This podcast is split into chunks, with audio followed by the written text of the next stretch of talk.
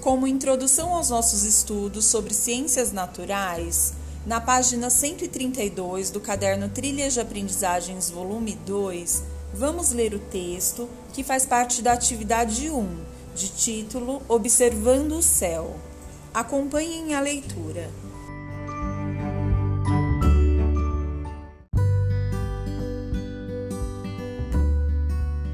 Na mitologia do Antigo Egito, Ra, também chamado Re, era o principal deus, o deus Sol, importantíssimo para os egípcios. Os faraós antigos, reis, se diziam descendentes dele. De acordo com a lenda, Ra criou o universo. O tempo começou quando seu disco solar se elevou pela primeira vez, emergindo da escuridão. Na criação, Ra fez Shu, o ar, e Tefnut, a umidade. Eles fizeram nascer a deusa do céu, Nut, e a deusa da terra, Geb.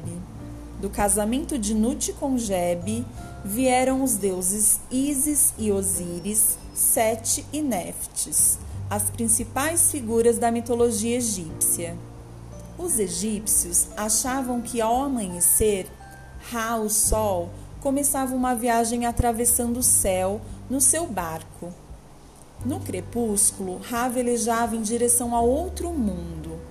Lá, ele lutava com uma serpente má chamada Pepe, que tentava impedi-lo de subir novamente.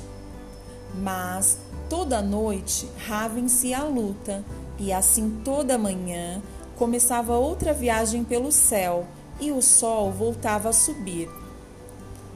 Texto adaptado de Escola Britânica.